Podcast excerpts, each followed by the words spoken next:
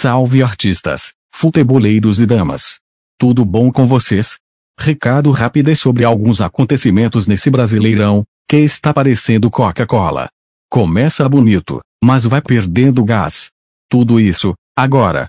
Começando com Corinthians e Santos. Novamente os dois se enfrentaram em Itaquera, mas não teve goleada. Muito pior que isso, os dois times empataram em um jogo normal e com muitas faltas.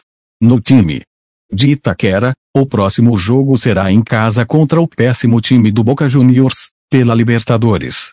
Já o Santos, vai na Venezuela enfrentar o Deportivo Táchira. Os dois paulistas jogam hoje. No dia seguinte, o Palmeiras e o São Paulo empataram. Mas calma, eles não se enfrentaram. O Palmeiras foi na ressacada e conseguiu o mais difícil, empatar com o Havaí. Logo o Palmeiras que estava ganhando todas. KKK.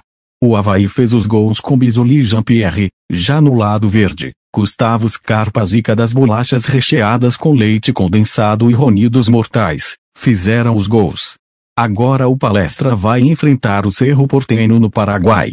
Já o São Paulo, fala sério filhote. Esse time teve a proeza de empatar com a Juventude no Morumbi, em um jogo que só dava São Paulo. Observação importante, tocaram no Caleri mas esse caralho perdeu muitos gols até o Miranda fazia. Não pera. Até o Miranda perdeu um gol na cara do gol. Agora o São Paulo enfrentar a Universidade Católica, fora de casa, na Sula Miranda. Chego à conclusão que tudo foi ruim, mas podia piorar agora é competições internacionais, onde quem perder no primeiro jogo, tem que jogar como um leão e não torcer para não virar um suricato.